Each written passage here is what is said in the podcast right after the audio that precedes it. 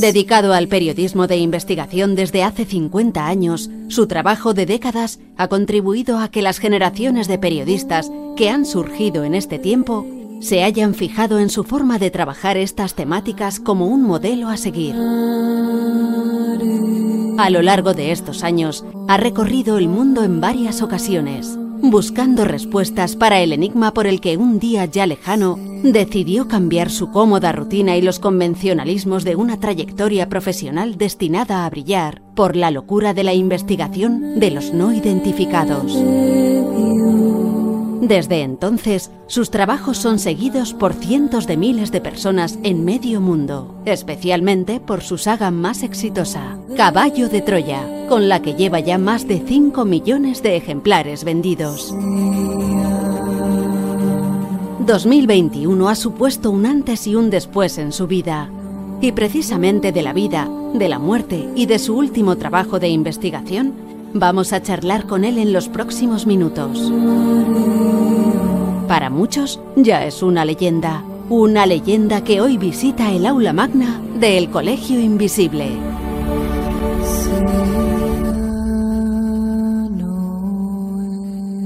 JJ Benítez, Juanjo, bienvenido al Colegio Invisible. Muchas gracias, muchas gracias. Un verdadero placer tenerte aquí con nosotros, la verdad, un privilegio.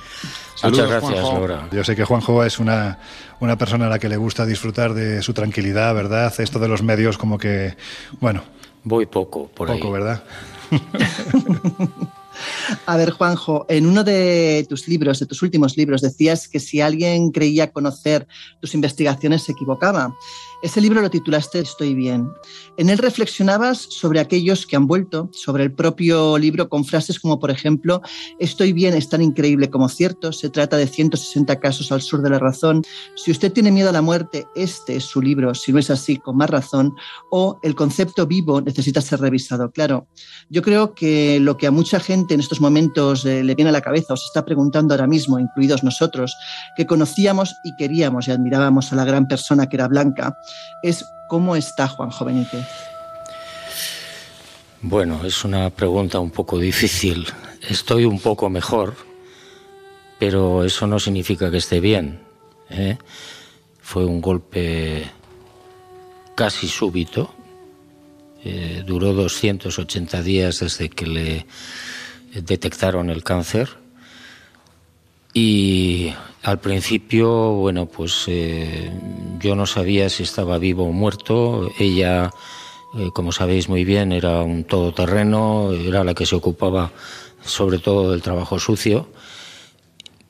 Mm, me hizo la vida muchísimo más agradable, mm, más viable, pude hacer y trabajar mejor. Y bueno, pues mm, estuve durante meses pensando qué tenía que hacer, soy un perfecto y absoluto inútil. No sé poner una lavadora, no sé freír un huevo, no sé planchar y lo único que se me da bastante bien es fregar. Frego muy bien. Entonces imaginaos qué situación, ¿no? Solo en una casa que no llegó a ver, que no llegó a estrenar y con la sensación de que estaba a mi lado constantemente. Pero bueno, poco a poco la investigar y sobre todo escribir me han ido sacando un poco del desierto y estoy un poco ya creo que en los límites del desierto y bueno, dispuesto a seguir luchando lo que haya dicho mi contrato, lo que diga mi contrato. Hmm. Juanjo, tú siempre has dicho que de una forma u otra, cuando hablamos de trascendencia, de lo que es esta cosa maravillosa que es la vida, tú siempre has dicho que aquí no termina todo, que en realidad una vez que damos ese paso, es cuando verdaderamente empieza, ¿no? Claro, es volver a casa. Es volver a casa. Es decir, la muerte que no es más que un dulce y, agradabilísimo sueño, aunque parezca mentira. Cuando se apaga la luz, pues yo creo que te despiertas en otro sitio absolutamente imposible de describir, donde empieza verdaderamente tu camino o sigue tu camino hacia el famoso paraíso, ¿no? donde está el Padre Azul. ¿Quién es el Padre Azul? El Padre Azul para mí es el, número uno, el gran Dios o el buen Dios, que no sé cómo definirlo porque no tengo palabras, se me escapa constantemente, ¿no? Pero sí lo siento, que es lo que hay que tener en cuenta, creo yo, respecto a, la divinidad. Más que entenderla o comprenderla, yo creo que hay que sentirla. ¿eh? Si le tuvieras ahora delante, ¿qué le dirías? Bueno, lo tengo dentro, ¿eh? Puedes estar completamente segura. Y tú también, por supuesto. ¿eh? Yo lo llamo la chispa. ¿eh? Y es como una especie de fracción pequeñísima, ¿no? Una chispa. Eh, que no sabemos cómo ni por qué se desprende de ese Padre Azul en el momento que el ser humano toma su primera decisión moral. Siempre yo estoy copiando palabras de Jesús de Nazaret, o sea, no son mías. Eh, ejemplo, un niño con un palo y perro que pasa por delante. Si el niño decide no pegarle al perro, esa es una decisión moral. Entonces, en el momento que el ser humano toma una primera decisión moral, mm, por un mecanismo que yo desconozco, no tengo ni idea, esa fracción infinitesimal del buen Dios, del Padre Azul, se instala en tu mente y viene con un regalo, que es el alma. Juanjo, no queríamos empezar este programa especial al que hoy, bueno, pues te unes como uno de nuestros maestros más ilustres. Estamos en el Colegio Invisible, por lo tanto aquí recibimos muy bien a esos Yo que no nos. soy maestro, de, maestro de qué. Yo siempre te lo digo. Has sido una persona que sobre todo a, a, la generación que estamos ya cerca, cerquita de los 50 años, de una forma u otra nos enseñaste cómo debía de ser el tratamiento la investigación y la forma de ofrecer estas temáticas. Es decir, diste esas pautas periodísticas que los que posteriormente hemos venido y hemos salido de la Facultad de Ciencias de la Información hemos intentado aplicar. En ese sentido, Juanjo, a mí no me cabe ninguna duda de que bueno, eres un maestro. Eso no tiene ningún mérito, pero bueno, vale. Bueno, pues como te decía, en este programa especial, pues queremos recordar la, la, figura de Blanca, tu esposa, tu compañera de aventuras, de esta cosa maravillosa que es la vida, en la que creo que habéis tenido, bueno, no, estoy convencido de que habéis tenido la inmensa fortuna de coincidir. Y que, como dices en tu web oficial, planetabenitez.com, ya camina entre las estrellas. A ella le queremos dedicar el programa de hoy.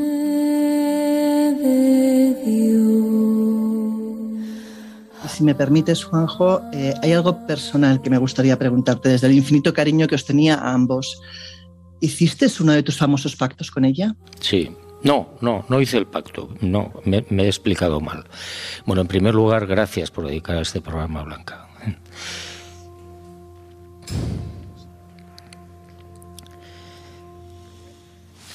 Cuando yo supe, o cuando supimos los dos, que tenía un cáncer. En un momento determinado yo intenté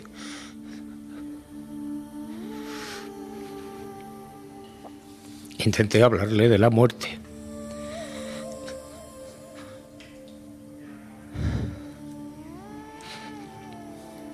Bueno, ella me había acompañado en muchas ocasiones, muchas investigaciones, a, bueno, investigaciones de la vida después de la, de la vida, ¿no? Sabía muy bien, sabía como yo lo que había detrás, etcétera, etcétera. Pero yo, es muy natural, ella sintió miedo. Y me dijo, no, no me hables de la muerte. Entonces, por eso no hice el pacto con ella. Eché marcha atrás y dije, bueno, vale, pues no, no vamos a volver a hablar de esto. Lo que sí ocurrió es que cuando ella muere, el 26 de enero, el 29 de marzo yo estrené por primera vez la casa en la que vivo ahora, en Castro. Ella no llegó a, inaugurarla y entonces yo recuerdo que a las 7 de la tarde estaba solo en casa, en mi despacho. Yo tengo detrás eh, de la mesa, tengo cuatro muebles de madera donde ya eh, guardo los, parte de los libros, ¿no? cuatro librerías. Y, y yo estaba pensando, estaba leyendo y estaba pensando, digo, bueno, ahora que conoces parte de la verdad y sabes que soy un perfecto idiota, me seguirás queriendo, me sigues queriendo. Y bueno, ahí estaba yo dándole vueltas a estos pensamientos y oigo un ruido. ¡Pum! Estoy solo en casa, ¿qué ha pasado? Me levanto, voy a, esa, la parte de atrás, la librería, y veo que se ha caído un cuadro. Ese cuadro, de los 10 que hay en, los laterales de esas, de esas librerías, ese cuadro es un papelito. Yo tenía la costumbre de dejarle mensajes cuando iba por ahí de viaje solo. Eh, le ponía algo en un papelito y lo guardaba donde fuera. ¿no? Y eh, eso fue, en, si no recuerdo mal, en octubre del 90, en la isla de Pascua. Le dejé un mensaje en un Moai, en Anaquena, y volví en el año 93 con ella. Llegamos a Anaquena y le digo, mira, ahí hay un mensaje para ti. Y la tía lo encontró. Entonces, bueno, lo enmarcamos, ¿no? Y en ese mensaje yo había escrito, recordad el pensamiento, los pensamientos que yo tenía en el momento que se cae el cuadro. Tan lejos y tan cerca. Claro. Aquí también te amo. Wow. Precioso. Mira, Juanjo, yo te puedo contar y, bueno, vamos, vamos a hablar en, muy poquitos minutos de tus primos. Pero te puedo contar que el día que, que yo llegué ese día a la redacción, Aquí hay una persona que lo sabe, porque me llamó, Rosa María Paraíso. Yo ese día cuando llegué a la redacción, sabéis que a veces las redes sociales de repente te lanzan una foto y te recuerdan que esa foto la hiciste hace no sé cuántos años por si la quieres volver a colgar en tu, en tu muro. Yo ese día, según llegué a la redacción, me saltó una fotografía que nos hicimos en 2012, en Zara de los Atunes, cuando estábamos haciendo una entrevista para la serie que por aquel entonces realizábamos en Telemadrid. Estábamos el equipo de rodaje, estabas tú, y en primerísimo plano estaba Blanca. Dos minutos después de ver aquella foto, me llamó Rosa María Paraíso y me dijo, Loren, no te vas a creer lo que ha pasado. Mira, lo cuento ahora mismo y, me, en fin, me da un vuelco al corazón porque, porque todavía no entiendo por qué. Todavía no entiendo por qué. Pero podía haber sido cualquier otro día. Pero fue ese día, dos minutos antes.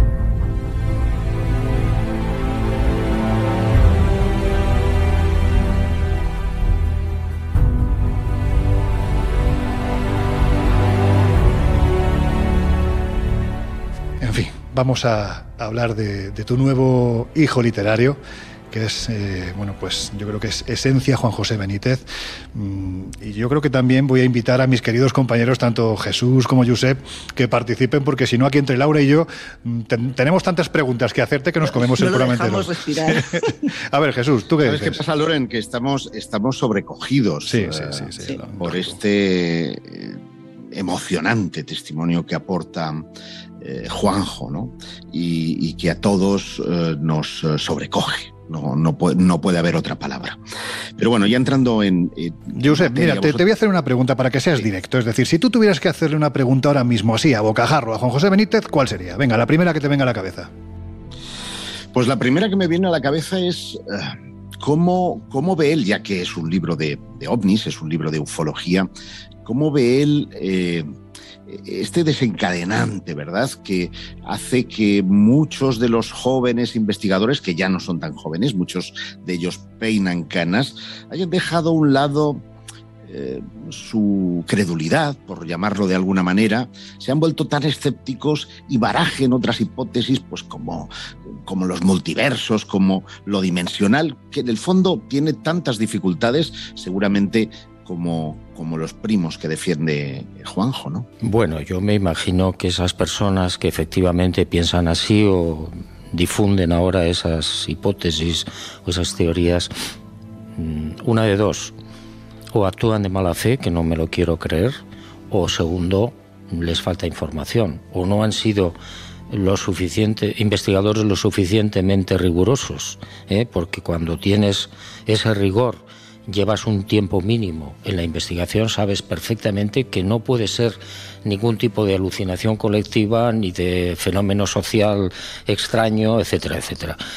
Pues porque un radar no capta un fenómeno social extraño a 70.000 kilómetros por hora en una pantalla y porque no, mm, no deja huella en, tierra o no deshidrata una planta desde la raíz. ¿eh? Entre otras cosas que vosotros conocéis perfectamente. Entonces, bueno, pues eso, falta información o es, no sé, es un afán de protagonismo y como resulta que estar a la contra también tiene su, su cosa y te llaman los medios informativos y mantienes una cierta, un cierto protagonismo, pues es muy bien, está muy bien, es muy cómodo, muy fácil decir, no, eso es un fenómeno, como decía Jung, ¿no? Es un fenómeno social que tiene unas raíces no sé qué. Jesús, tú has tenido un poquito más de tiempo para pensarte la pregunta. Venga, ¿cuál sería? Sí, pues al hilo de lo que comenta Josep y teniendo en cuenta, lo decíais al principio, que Juanjo es un maestro de periodistas en estos de los que nos dedicamos a, lo anómalo. Qué poco te gusta que te lo digan, ¿eh? por eso incido. Pero sí me gustaría saber la, la opinión de Juanjo al respecto del futuro de la ufología, también al hilo precisamente de ese informe desclasificado o publicado por el Pentágono que parece indicar que de algún modo eh, la ciencia es quien tiene que coger las riendas de esta investigación y dejar de lado un poco ese trabajo que tanto tiempo llevas haciendo y sigues haciendo, Juanjo, y tanto pues hacemos otros compañeros. Ojalá, ¿eh? ojalá la ciencia tomara el relevo y se dedicara a la investigación, pero yo lo veo francamente difícil. ¿eh? ¿Por qué? Pues porque la ciencia tiene otros criterios, tiene otros objetivos eh, y es muy complicado que se haga cargo de un fenómeno que todavía está no demasiado bien mirado. ¿eh? Hay que ser sincero. Entonces, bueno, pues eh, yo creo que el futuro de la ufología mm, es difícil definirlo, no está muy claro. A veces yo soy muy pesimista porque quedan muy pocos investigadores a nivel mundial. ¿eh? En España, pues con los dedos de una mano un poco más, poco mm, más. Poquitos. Y bueno, pues eso no tiene solución. ¿Por qué? Pues porque la vida es como es. la investigación del fenómeno ovni es, desde el punto de vista económico, ruinosa. Eh, hay que meter muchas horas, hay que hacer un enorme esfuerzo, hay que hacer muchos kilómetros, y eso desde el punto de vista familiar, personal y profesional no funciona, o funciona muy mal. ¿eh? ¿Para qué vamos a engañarnos? Bueno, pues entonces yo no sé, confío, confío en que algún día pues habrá una oleada, como ha habido en los años 60, 70, 80, ha habido oleadas de hombres en el mundo y ha reactivado otra vez la investigación y ha reactivado el interés de los medios de comunicación por el tema, cosa que ahora no ocurre pues porque estamos en un impasse. Por si acaso, eh, quienes están al otro lado de los micrófonos de Onda Cero, pues lógicamente no tenéis por qué saberlo. Estamos grabando este programa desde el Hotel NH en el Paseo del Prado de Madrid. Por lo tanto, es muy habitual y muy normal que oigáis algún ruido de fondo, que se oigan golpes, incluso hasta que se oigan eh, voces. ¿no? Vamos a intentar evitar que quienes estéis al otro lado penséis que se nos están colando psicofonías. No, es gente que está al otro lado de la sala en la que ahora mismo nos encontramos. Juanjo, vamos directamente al libro que acabas de publicar, que vendría a ser la continuación del anterior Solo para tus ojos. Ha sido editado por Planeta y se titula bueno, es una de tus frases favoritas. Yo creo que desde que nos conocemos y tengo noción de ser, te la he oído decir, mis primos. Claro, yo creo que la pregunta obligada para quien no sepa de qué va esto es ¿quién hay detrás de mis primos si es que tienes una idea clara? Sí, es una de las pocas certezas que tengo en el tema ovni. Mis primos es una pequeña broma que hemos gastado muchas veces los investigadores, o, eh, hablando de mis primos, de tus primos, pues bueno, se refiere a esos seres no humanos que tripulan para mí esas naves y que están aquí desde la noche de los tiempos, ¿eh? o antes. Y bueno, pues me pareció una expresión que llama la atención y que resume además eh, pues quizás la cercanía que podemos tener nosotros con ellos, eh, con estas civilizaciones. Eh, ¿Y por qué lo digo? Pues porque mm, hay una hipótesis de trabajo que cada día mm, toma mayor cuerpo y es que estas civilizaciones hace muchísimo tiempo pudieron ser los que provocaron la escisión, digamos, por resumirlo, del mundo de los primates al mundo de lo que sería eh, el ser inteligente. ¿Y cómo se hace eso? Pues seguramente con algo que nosotros empezamos a entender, ¿eh? que hace mucho tiempo, hace tiempo no se entendía, y es que es una eh, intervención genética. Si tú trasplantas tus genes, los de mis primos, mm. a esos, entre comillas, primates o lemures o lo que sea, puedes conseguir, a través de la evolución vigilada, puedes conseguir que aparezca el ser humano. Y los simios siguen su camino. Por eso digo que hay una cierta familiaridad, ¿no?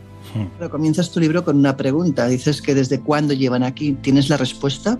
No, no tengo respuestas para casi nada, Laura.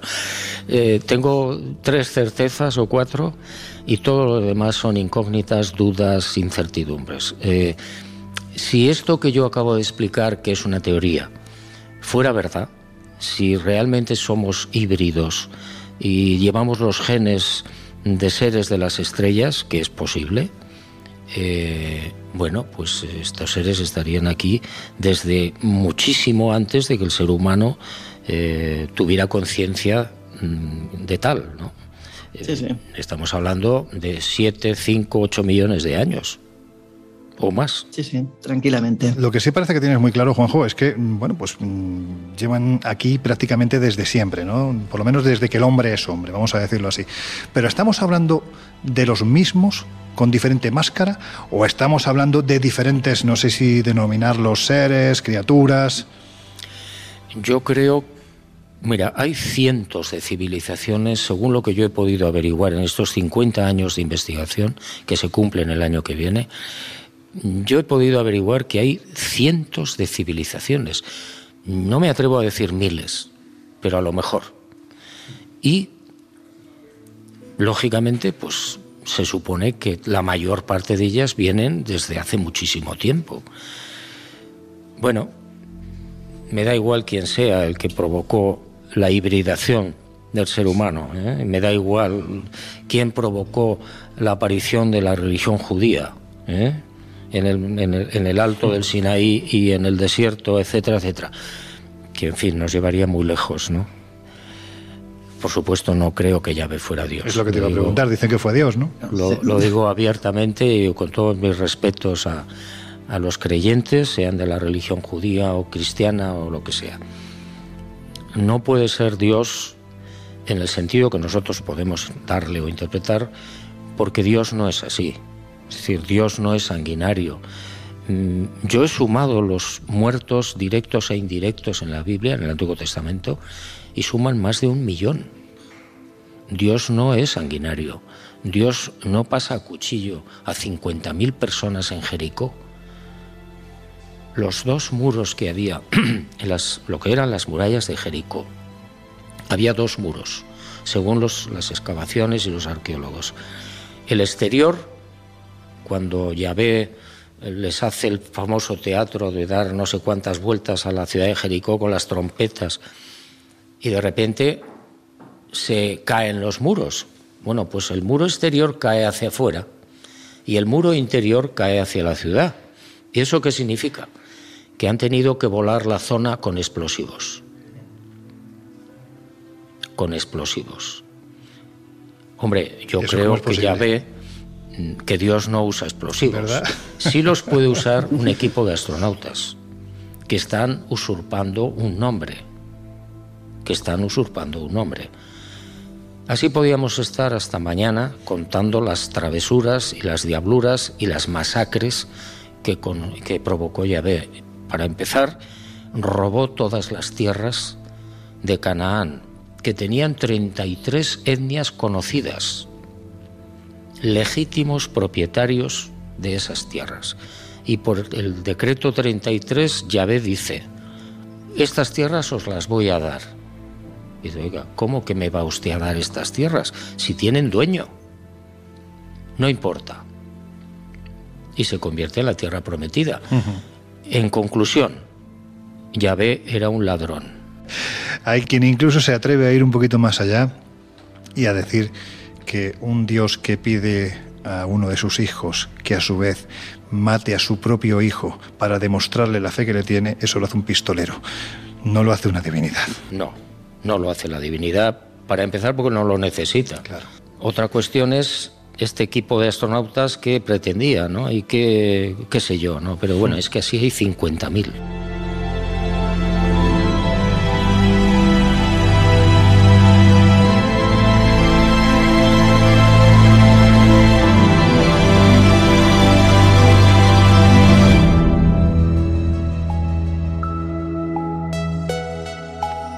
Bueno, venga, Josep, ¿qué, ¿qué, tenéis ahí en la mente ahora mismo para preguntar? Bueno, pues no sé, abro, abro yo, porque veo que Jesús está todavía impresionado. Hay que decirle, Juanjo, que Jesús es el escéptico del grupo. Sí. Que por lo tanto, eh, estas cosas que acabas de decir, supongo que tardará, no sé si los 50 años que llevas investigando, tal vez algo menos en digerir. Pero a mí siempre me ha intrigado eh, y quiero saber tu opinión, el por qué civilizaciones que están tan separadas porque tienen un océano en medio, han llegado a utilizar los mismos iconos para referirse a estrellas, como han utilizado vocablos para referirse a localizaciones concretas, cómo les ha dado por erigir pirámides a todas. ¿Esto es un indicio de que nuestros primos les estaban influyendo? Por supuesto. No, a mí no me cabe la menor duda, no tengo la menor, el menor resquicio de duda de que vuestros primos o mis primos pues han trabajado, eh, entre comillas, en todos los continentes, eh, de acuerdo a planes seguramente establecidos previamente. Caramba, qué casualidad, y lo conocéis muy bien, que los aztecas sean conducidos por una extraña serpiente emplumada que los lleva desde Estados Unidos a la zona de, de México, Distrito Federal, y lo mismo le pasa un poco a Moisés. ¿eh? Mi tío Moisés, el pobre, pues...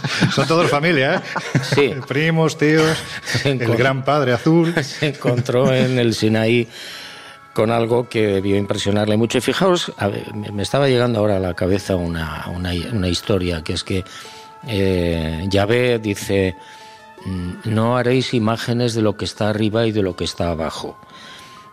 Y te quedas pensando y dices, bueno, vale, eso sería probablemente para evitar eh, que cayeran en, la adoración de ídolos. Mm. Sí, seguramente. ¿Y no será que también pretendían que nadie pintara ni esculpiera lo que estaba viendo Moisés?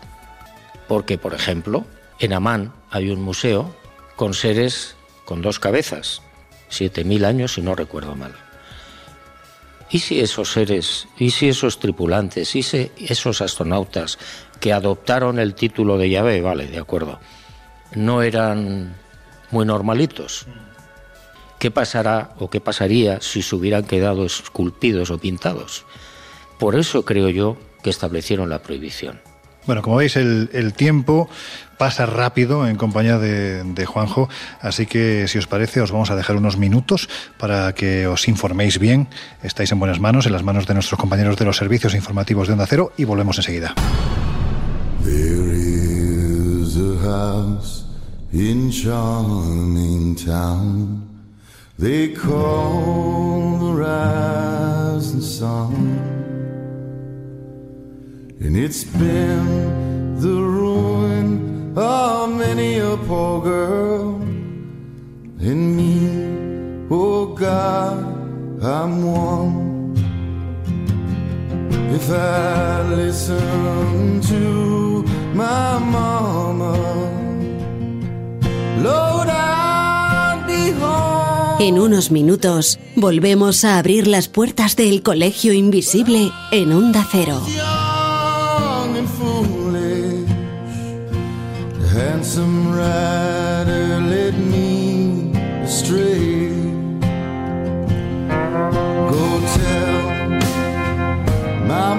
Sister never do what I've done to shun the house in charming town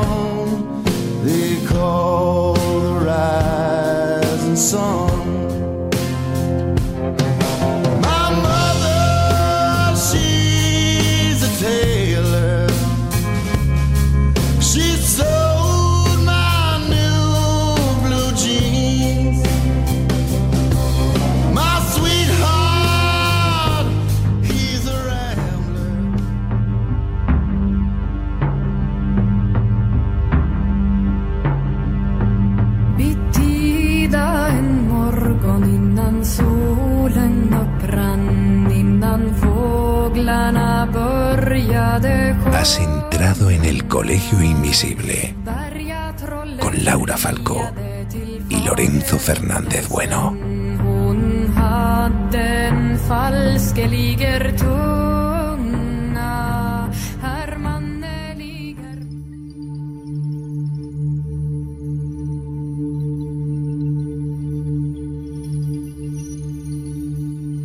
Hola, si os acabáis de incorporar al Colegio Invisible de hoy, eso significa que os habéis perdido la pedazo de primera media hora de programa, en la que estamos asistiendo aquí en el Colegio Invisible, bueno, pues a una clase absolutamente magistral impartida por uno de nuestros referentes más queridos.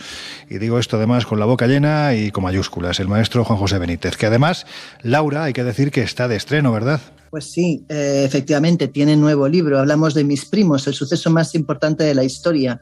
Bueno, lleva 25 libros dedicados al tema ovni, 62 en total y varios inéditos, y todo publicado en Editorial Planeta. Juanjo, dices en la portada de tu libro que, que es el secreto más importante de la historia. Por tanto, si esto es así, es porque hay alguien que no solo lo conoce, sino que además lo ha ocultado con toda la intención. Sí, lo siguen ocultando. Me refiero a los militares, ¿no? Eh, no los gobiernos. Los gobiernos están formados generalmente por políticos y los políticos no se enteran de nada. Entonces, sí los militares. Los militares desde hace muchos años, prácticamente desde la Segunda Guerra Mundial, hace setenta y tantos años, saben lo que hay, han capturado algunas naves estrelladas, tienen a las criaturas, como sabéis muy bien, léase Roswell y otras, otros casos en Alemania, en la Unión Soviética en Sudáfrica. Entonces, bueno, pues ellos saben lo que hay, saben lo que es, tienen perfecta información de todo tipo y lo ocultan. Y lo ocultan sencillamente porque no les interesa. Es decir, eh, em, ellos piensan, y lo, lo, he hablado con ellos personalmente, con los militares, es decir, no estoy hablando mm, gratuitamente, sino que estoy un poco transfiriendo sus opiniones. Esta gente piensa que ante estas civilizaciones, esta tecnología, tienen poco que hacer. Y por tanto, el contribuyente podría pedirle explicaciones. ¿Por qué te tengo yo que pagar una millonada en sistema defensivo o en sueldos de, los militares si tú no me defiendes a mí o no me puedes defender? Y la prueba está que hay unos aparatos, unos objetos que violan los espacios aéreos y punto reconocidos además hace unas semanas, unos meses, ni más ni menos que por el ejército más poderoso de la Tierra en un informe presentado al presidente Biden. Ahí está claro, ¿no? Entonces, solución, no existen. Solución, mentira. Solución, inventos. No es cierto. Ellos tienen la mejor información que os podáis imaginar, desde todos los puntos de vista, en todos los países donde hay un ejército, sea pequeño o grande hay otras razones, por supuesto, que también ellos eh, evalúan, ¿no? y es que eh, no saben cómo reaccionaría el pueblo, la sociedad humana, ante la presencia de unas civilizaciones que demuestran que llevan mucho avance tecnológico y que te podrían decir que es Dios, por ejemplo, en el tema religioso, provocando una situación de conflicto entre nosotros mismos algunos defenderían o defenderíamos a mis primos y otros no. ¿Por qué? Pues porque si te dicen que Dios existe, pero que no tiene nada que ver con la religión, pues ¿qué hacemos con esos millones y millones de musulmanes, de cristianos o de judíos o de protestantes? Es un problema. Complicado. Sí, sí, complicadito. En alguna ocasión has utilizado el concepto de magia para referirte a los avistamientos que se producen. Y mi pregunta es, ¿qué tiene de mágica la tecnología ovni? Pues hombre, aparentemente todo. ¿Por qué? A ver, ¿cómo se explica que un señor que está haciendo, que está corriendo en Argentina, cerca de Córdoba, aparezca una nave, bajan unos tipos, mis primos, se lo llevan a la nave, y salen hacia la cordillera de los Andes. Y cuando están llegando a la cordillera de los Andes, el tal Ricardo, que es el que me lo cuenta, dice, pensé que nos íbamos a estrellar con la cordillera. Y de repente se abre la cordillera. Y entra la nave dentro de las montañas, donde hay más naves, más gente, y a este pobre se lo llevan a una sala, le plantan delante de unas pantallas de, como de televisión, pero enormes, y según contaba, decía, yo empecé a ver allí escenas de guerra. Y me dicen, esa guerra se va a producir entre tu país y otro lugar que se llama Inglaterra. Año 80, si no recuerdo mal. Las, la guerra de las Malvinas, fue en el las Malvinas, claro. En el 81 más o menos, si no recuerdo mal. Y esto fue en la Sierra de Argentina, en, o sea, de Córdoba. En Córdoba, sí, cerca de Córdoba. Bueno, allí está la tradición de esa ciudad, eh, vamos a decirlo así, etérea, ¿no? Que está cerca del Cerro Uritorco, donde fuisteis tanto Fernando como tú allá por el año 89 y se habla siempre de la ciudad de Erx, ¿no? Esa ciudad a la que realmente no visualmente no está, pero hay quien ha entrado e incluso hay quien no ha vuelto. Bueno, pues a lo mejor habría que pensar que esa ciudad pues tiene mucho que ver con esa apertura de los Andes, de mm. una montaña entera para entrar dentro, ¿no? Claro, si empiezas a pensar y dices, ¿qué es lo más seguro? Que yo pueda abrir una montaña y me meta dentro. Claro. Y la cierro. Bueno, pero lo que quiero decir es, estos seres estaban controlando el tiempo. Sabían lo que iba a pasar en, en prácticamente dos años.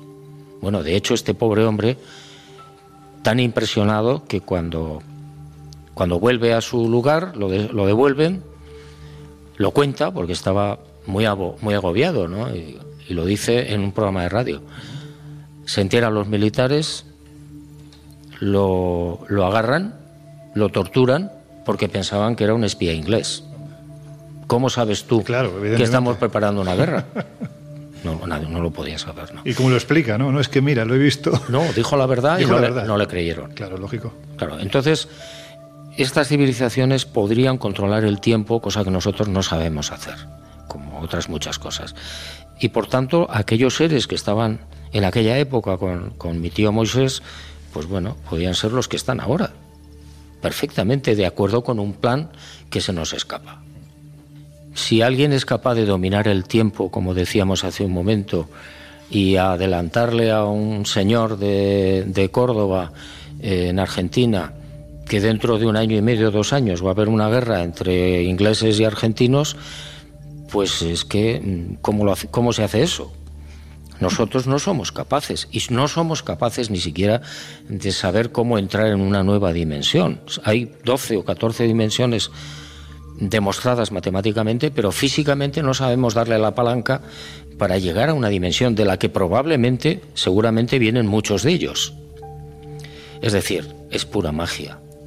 Yo hubiera tenido problemas para explicarle a mi abuela, que murió en el 68 en Barbate, cómo mm, yo marco con un teléfono, una cosita pequeñita, un teléfono móvil, y hablo con Australia. Pues no me entendería la pobre. Pero es que hace 20 años cuentas eso y nadie se lo cree. claro. En fin, en el Colegio Invisible ya sabéis que si hay alguien que disfruta como un auténtico niño pequeño de la investigación ufológica, además de la investigación de campo, ese es Josep Guijarro. Y creo que en este trabajo hay capítulos o casos, Josep, que te han llamado mucho la atención y de los que querías comentar algo con Juanjo, ¿verdad? Claro, porque algo adelantábamos antes, eh, fiel a su estilo, Juanjo, que es el rey de los zascas a nivel periodístico. ¿Qué es eso? Eh, Tú, tú, me entiendes bien. Cuando hablamos de desclasificación, sabes muy bien. A no, no, lo que no entiendo es, lo de Zasca. Ah, lo de Zasca. sabes cómo tapar, sabes cómo tapar una boca. Ah, exacto. Bueno, lo ha dicho muy bien y muy elegantemente Lorenzo, como no podía ser de otro modo.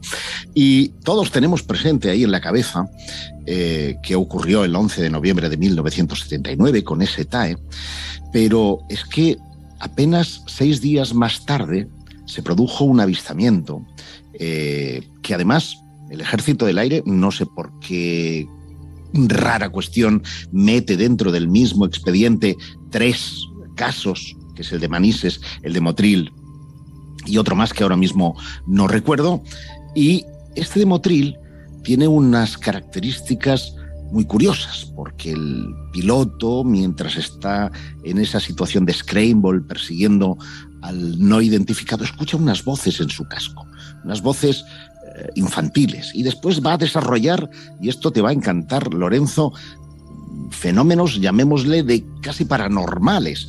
Entonces a mí me gustaría, eh, Juanjo, que ha podido hablar con ese testigo, que ha podido hacer un seguimiento periodístico extraordinario, porque ha averiguado, entre otras cosas, que esa grabación, esas voces, no se destruyeron, que no figuran en la transcripción. A mí me gustaría que me contaras un poco acerca de este caso. Bueno, yo lo que sé lo sé por, por Miguel Lenz, el, el piloto militar que iba en ese avión, y por el controlador que estaba en esos momentos en Pegaso, en comunicación con el avión, y por eh, Teigel, que era el, el, el, oficial que llevaba toda, en ese momento toda la operación. ¿no? Es decir, las fuentes son muy buenas, de primera categoría. Eh, Miguel me dice que cuando escucha las voces, él ya se está recuperando hacia la base de los llanos porque se le está acabando el combustible, llevaba una hora y pico de vuelo. Entonces es cuando le entran las voces y él lo que hace es, pensando que podía ser una interferencia de alguien que está en un barco o no sé dónde, de unos niños, pues apaga el primer canal de guardia y apaga el segundo canal de guardia, con lo cual queda incomunicado durante unos segundos. De hecho, al, controlador de Pegaso de Madrid le preocupa porque hay unos segundos de silencio absoluto. Y sin embargo las voces siguen entrando en el casco. Y es donde el piloto verdaderamente se preocupa. Porque dice es imposible. Como para no preocuparse. es, imposible que me, estén entrando estas voces. De hecho, la, la Fuerza Aérea Española después desarrolló una investigación a nivel interno para saber si algunos niños habían entrado en los radares que he citado. Sí, sí, y, descubrieron que no, que no había entrado ningún niño, entre otras cosas porque era la una de la madrugada, ¿no? Ni en Aitana, en Alicante, ni en Motril, que era, era un sistema automático, solo estaban los, los de mantenimiento, y en Pegaso, en Madrid. Entonces, bueno, mm, lo curioso es que cuando él también desciende, eh, Joseph se refería a ello también, cuando él desciende a tierra, le llaman los, los, los, de mantenimiento, él ya estaba en el barracón escribiendo el informe, y le dice, mi capitán, mi capitán, ¿qué le ha pasado al avión? No, pues al avión no le ha pasado nada, simplemente eh, las ayudas, dos ayudas concretas que tenía el, el F-1 no han entrado y lo han tenido que llevar desde Pegaso a aterrizar. Bueno, pues él observa los 100 remaches, más de 100 remaches habían desaparecido, de unos 20 centímetros cada remache, y él me decía, es imposible, porque los remaches saltan o, se desprenden del avión, del, del puro que llaman del avión, cuando haces una maniobra muy violenta, y no fue el caso. Además, no entiendo cómo el avión no se ha desencuadernado con el peligro que tiene para mí. Claro y las antenas desarrolladas. Bueno, pues al cabo, cuando él mm, termina esta, esta historia, durante un año, él no podía tocar ningún vaso ni ningún eh, recipiente de cristal, porque estallaba. Y de hecho su mujer me contaba, y me decía, estuvimos un año sin poder ir a casa de nadie porque tocaba un vaso, ¡pum! estallaba. Y de hecho entraba en el avión. Para irse de cervezas con él, ¿no? Sí. Y entraba en el avión, me decía Miguel, y, y tenía que llevar guantes, porque todo el instrumental se volvía loco. Qué fuerte.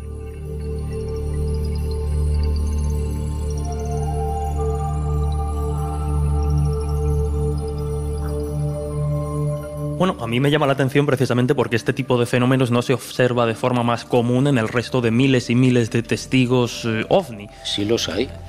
Pero no como patrón común. Mm, bueno, patrón común. Es que ¿cómo clasificas eso? Es decir, ¿qué tipo de patrón? El único patrón sería que el piloto ha visto un ovni.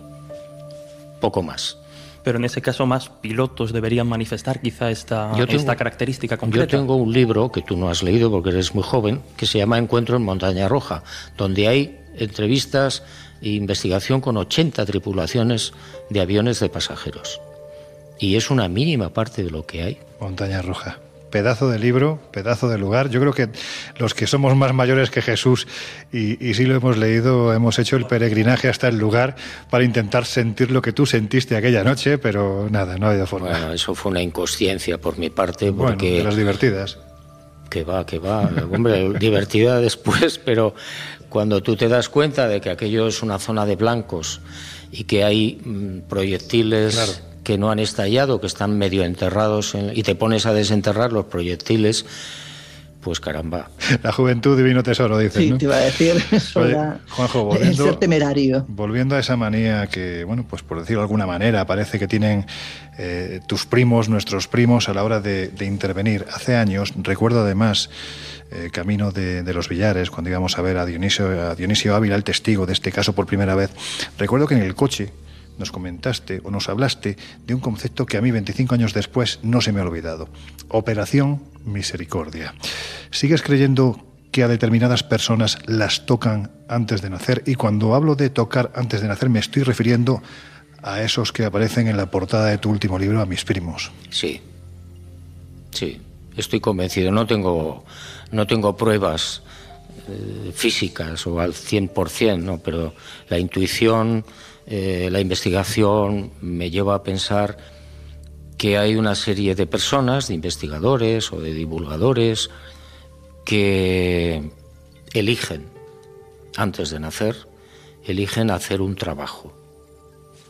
Ese trabajo concretamente es o investigar el tema, el fenómeno ovni, o divulgarlo o algo parecido. Como una especie de obsesión que no somos capaces ni de explicar. Sí, claro, como si lo tuvieras inyectado en vena, ¿no?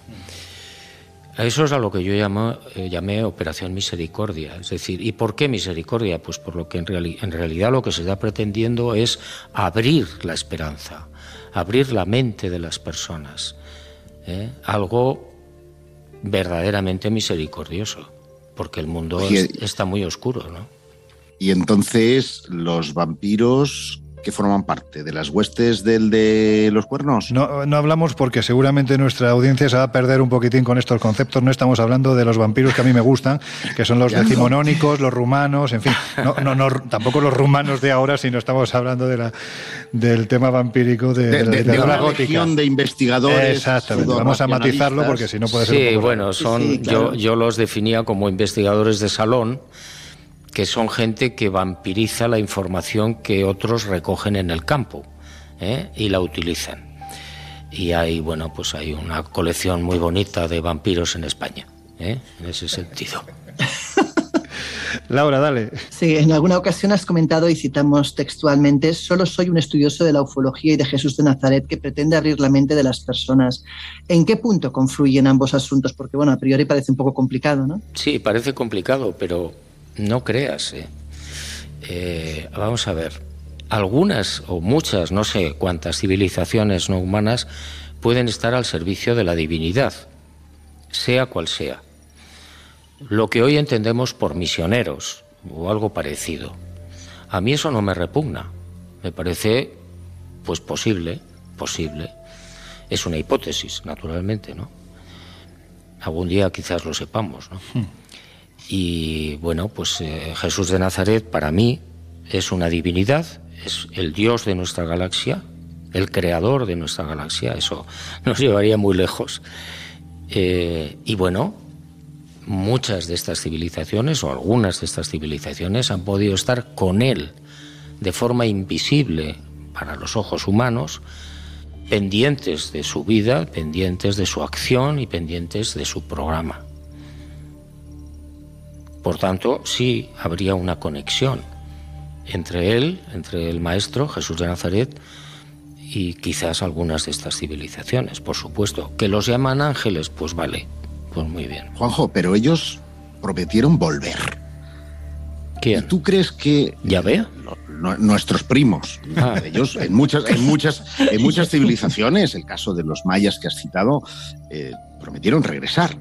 Sí, bueno. Sin embargo, ¿tú crees que el fenómeno ovni de hoy tiene que ver con estos primos a los que nos estamos refiriendo o, o no. Sí. parece que la dinámica es muy distinta, ¿no? ¿O no? Sí, sí, sí, es, la dinámica es diferente, los tiempos son distintos, lógicamente, pero yo creo que pudieran ser los mismos. Es decir, las mismas civilizaciones que trabajan fuera del tiempo y fuera del espacio. ¿eh? Atención, están muy avanzados en casi todos los sentidos y uno de ellos seguramente es el tiempo. Ha dicho hace un momento Josep que Jesús es el escéptico del grupo y parece que hoy no le estamos dejando hablar. Así que venga, Jesús, haz la pues pregunta que a, a la contra de lo que comentaba Josep, eh, que parece que en el pasado más remoto sí que se pueden establecer esa clase de conexiones entre conocimientos de diferentes culturas, hacía una muy buena pregunta y es verdad que parece que del 47 en adelante es más difícil encontrar coincidencias entre un caso ovni y, otro caso ovni. Al hilo de esta reflexión... No, no, no, eso no es cierto. Al hilo de esta reflexión me gustaría eh, bueno, pues comentar las nuevas hipótesis, no solo la psicosocial, sino por ejemplo la teoría de la distorsión o la teoría de la conciencia global que establece nuestro compañero Miguel Pedrero, que parece que intentan buscar eh, el origen o por lo menos la clave del fenómeno más en el interior del testigo, en el subconsciente o en la cultura del testigo que en lo externo, que en el fenómeno como tal. No sé qué opinas de estas corrientes. Sí, hombre, yo lo he apuntado hace un momento. ¿no? Eh, entiendo que esas eh, hipótesis no tienen fundamento. Y no lo tienen porque cuando investigas en el campo, cuando sales a las carreteras y vas a los lugares del mundo y te encuentras con testigos a cientos, a cientos, en diferentes puntos del planeta que no se conocen, que no tienen ninguna conexión, y tú te encuentras que un individuo en Pittsburgh o en Kalahari o en la India te está contando lo mismo y no se conocen, eso mm, me extraña mucho que pueda ser un fenómeno psicosocial, entre otras cosas porque te está quemando una higuera desde la raíz.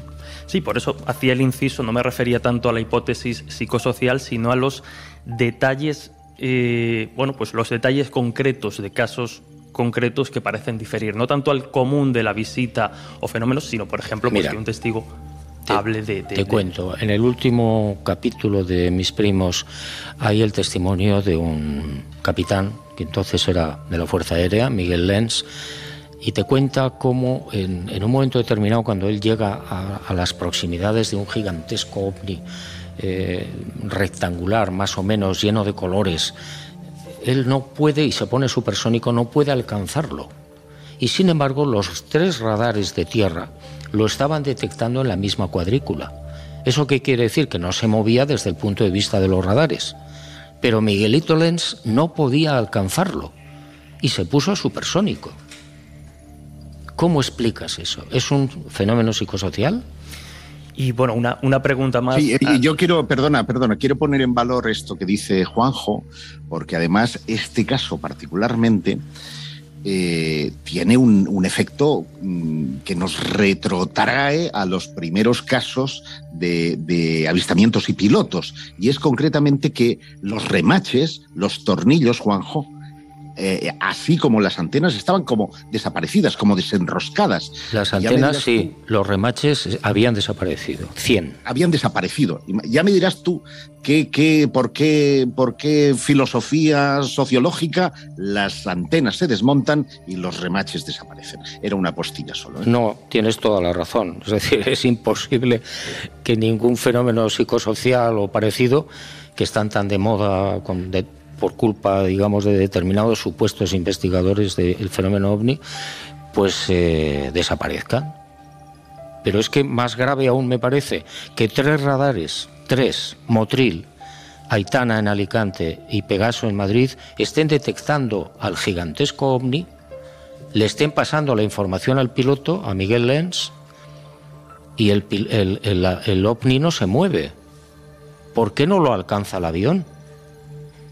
Inexplicable. Ya al margen de las voces, que bueno, eso tendría una posible explicación, pues alguien que está en el interior de esa nave está comunicándose con el piloto. Eh, eso tiene ya otro tipo de, de lámina, ¿no? Pero mm, ningún efecto psicosocial o parecido, esas teorías extrañas que están saliendo ahora, puede explicar esto. Y de la misma manera, y yo bueno, insisto mucho en, en, las, eh, en las huellas, en las huellas.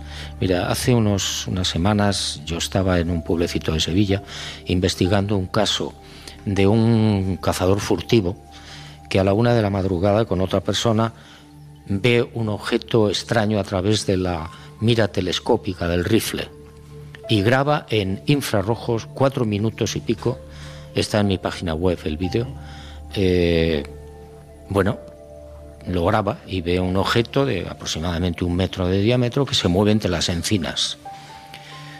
A ver, ¿alguien me puede explicar desde el punto de vista psicosocial que un cazador furtivo que está perdido en un pueblo perdido grabe en infrarrojo un objeto que se mueve y que además es transparente? Pues no lo entiendo. No hay ninguna teoría psicosocial que me lo pueda explicar, ni me pueden convencer de que eso es un efecto social. Porque no, entre otras cosas porque este cazador es analfabeto, no ha leído ni un solo libro de ovnis, ni sabía nada de ovnis. Y sin embargo graba cuatro minutos y pico.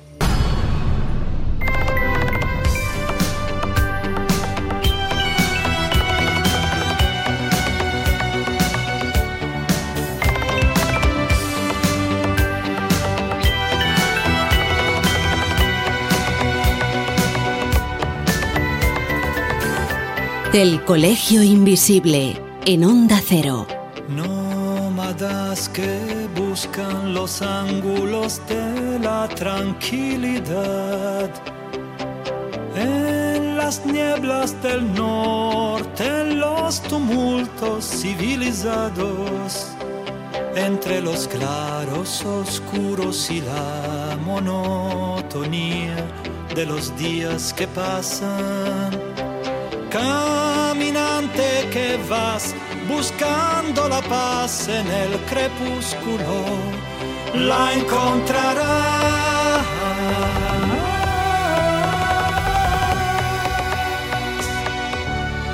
La encontrarás.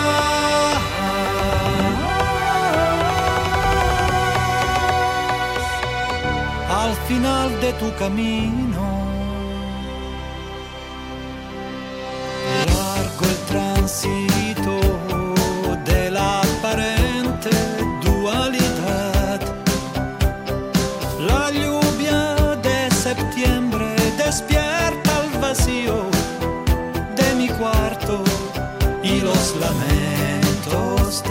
soledad aún se prolongan. Como un extranjero no siento ataduras del sentimiento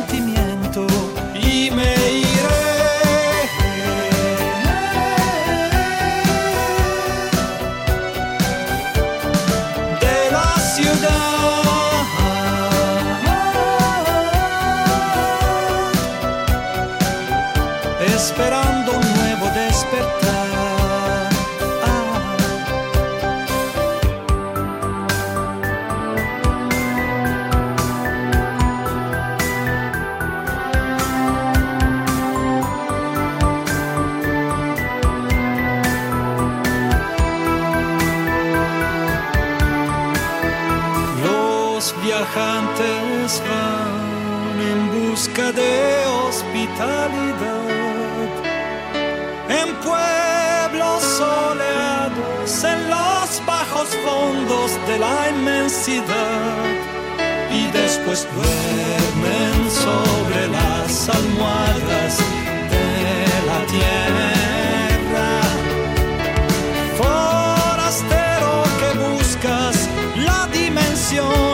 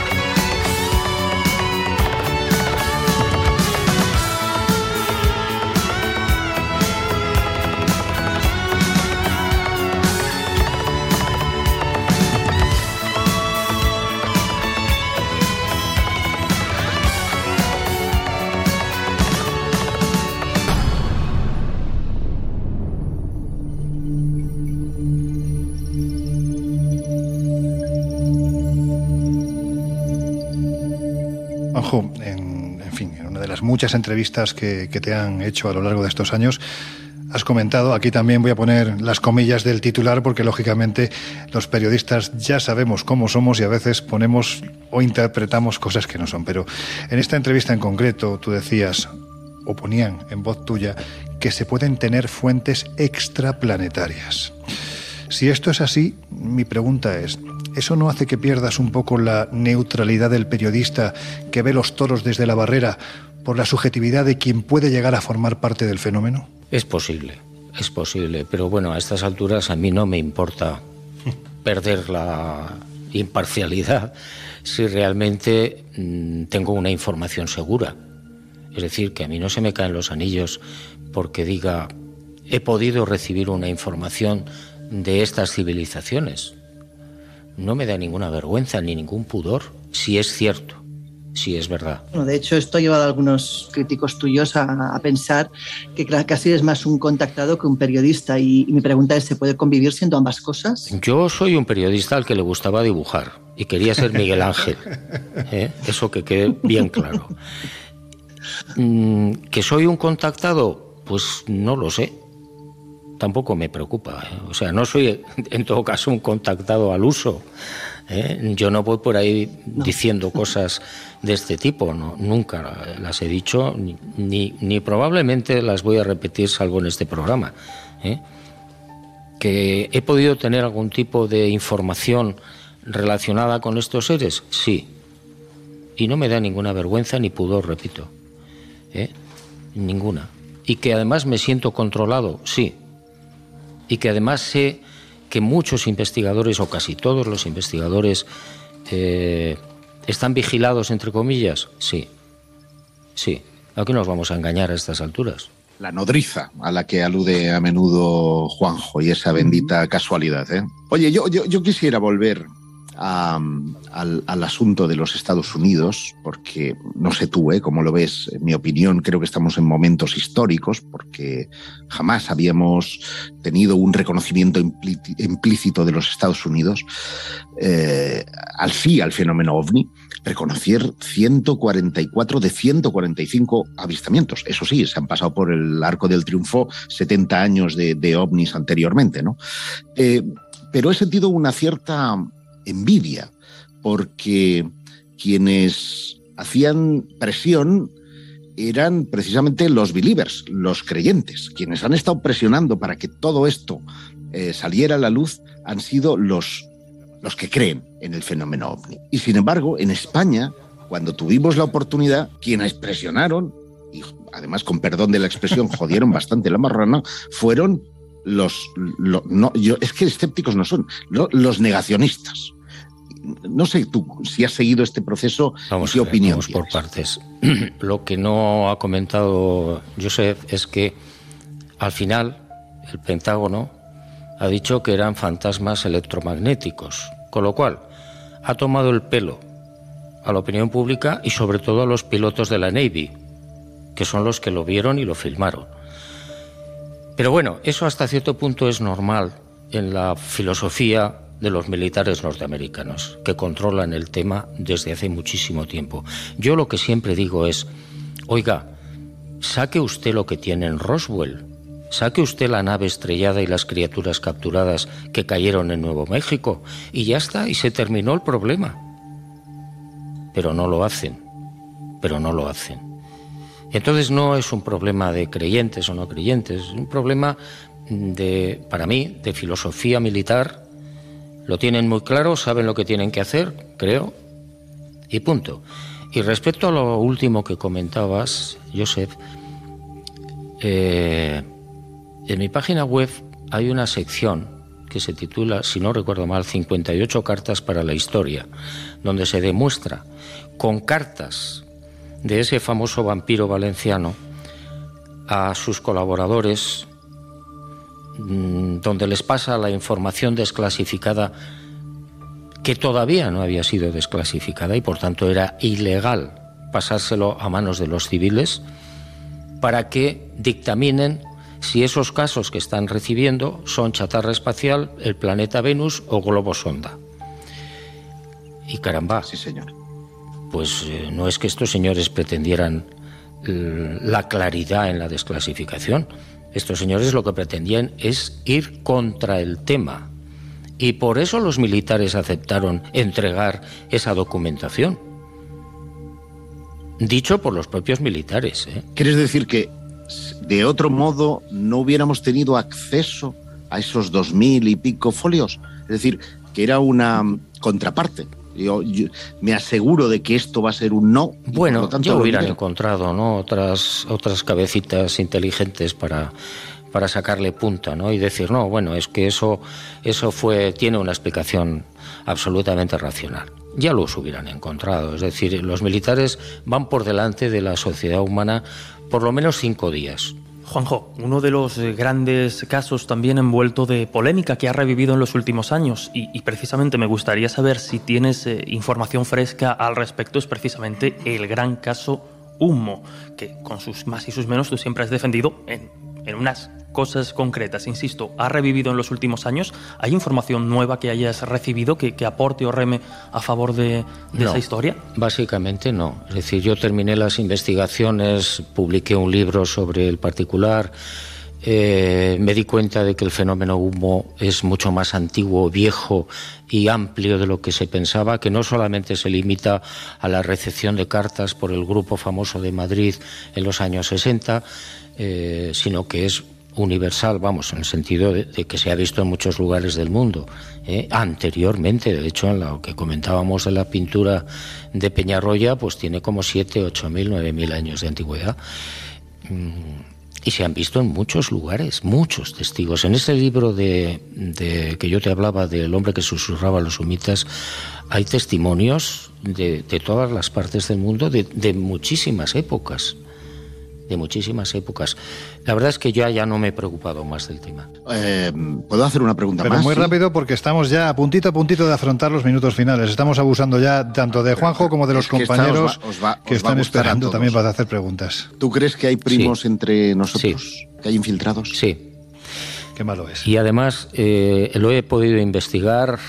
Eh, creo que bastante bien, bastante a fondo durante muchos años, no solamente la famosa Ricky de Estados Unidos, sino gente de México, gente de Sudáfrica, eh, que bueno, me han contado historias espeluznantes de individuos, compañeros de trabajo en las fábricas, en no sé dónde, que no se han comportado de una manera normal. Por ejemplo, un señor tiene un compañero en una fábrica de productos químicos, y este señor le dice al testigo que me, que me lo cuenta, me dice, yo no soy de aquí, yo no soy terrestre. Y bueno, el otro se lo toma a broma. Hasta que un día, en uno de los tanques de ácido sulfúrico, mete el brazo y lo mantiene como dos o tres minutos dentro del ácido sulfúrico, hasta el codo. Y dice, y lo, y lo sacó exactamente igual. Con lo cual el hombre, bueno, me dijo, yo casi me desmayo, ¿no? Eso no es posible. Es decir, si fuera un ser humano, mm, pierde el brazo. Bueno, lo primero que hace es que no lo mete, vamos, entiendo. Eso para empezar. Claro, Hombre, salvo que estés mal de la cabeza. Sí, puede pasar. Pero, pero claro, si estás mal de la cabeza y metes el brazo, no lo sacas. Te quedas sin brazo, directamente. Bueno, el caso de Sudáfrica es mucho más espectacular. Es decir, es otro tío que trabaja con un señor, que es el que me lo cuenta, y entonces le pregunta varias veces, oye, ¿tú crees en los ovnis? Y el otro dice, pues no sé. Y entonces le dice, bueno, resumiendo mucho, le dice, eh, vamos un día a pescar y te voy a enseñar algo. Lleva un maletín, lo abre, es una, un transmisor, habla en un lenguaje extraño, el otro lo está escuchando, y le dice, he, he dicho que vengan. ¿Que vengan quién? Pues la nave con la que yo he venido. Y efectivamente aparece una nave, se presenta delante de ellos y el otro le dice, y ahora te voy a demostrar que es verdad. Mira, le voy a decir que vaya a la izquierda. Y le habla y la nave va a la izquierda, ahora para arriba, ahora a la derecha, ahora para abajo. Bueno, al final, bueno, este hombre desaparece, se va con la nave, el otro ve cómo baja la nave y cómo se mete dentro de la nave y se van. Bueno, de estos casos hay muchísimos, con lo cual llegas a la conclusión de que sí, claro que puede haber infiltrados que además es la forma más más pura de investigar una sociedad. Laura, venga, una última pregunta. Mira, si pudieras elegir vivir una experiencia extraordinaria, dígase ser abducido, eh, un contacto con el más allá o viajar en el tiempo, por ejemplo. Que me llame la Claudia Schiffer. Esa es una opción estupenda.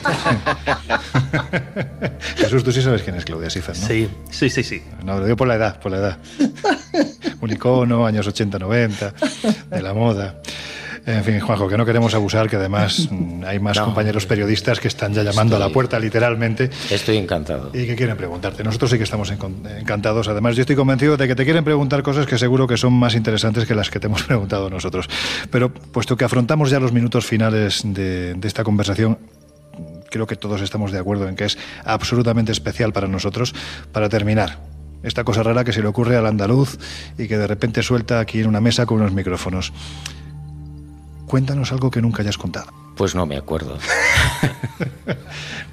es la respuesta de un navarro o un andaluz. He, contado tantas cosas que no me acuerdo. No me acuerdo. Bueno, chicos, chica, pues eso, que a Juanjo vuelvo a repetir lo que decía justo al principio de esta conversación, ¿no? Los que te conocemos sabemos que te gusta disfrutar de tu tranquilidad y eso es algo que yo creo que todos, absolutamente todos, tenemos que, respetar.